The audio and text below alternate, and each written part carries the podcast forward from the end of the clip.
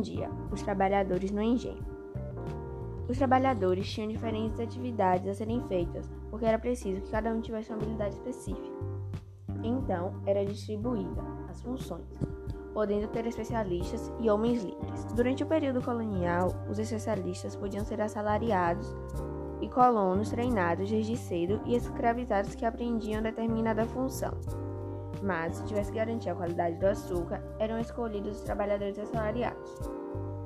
Havia também o feitor, que precisava ter um certo conhecimento, porque era ele quem escolhia as terras para o plantio da cana. Abaixo dele tinha o feitor da moenda, que tinha a função de receber a cana e supervisionar a produção do açúcar. Ainda tinha um mestre da moenda, que havia que dar o ponto de cozimento para o melaço e encaminhar para pulgar. A qualidade dependia do trabalhador que fazia. O purgador trabalhava para purificar o açúcar e também era responsável pelo clareamento.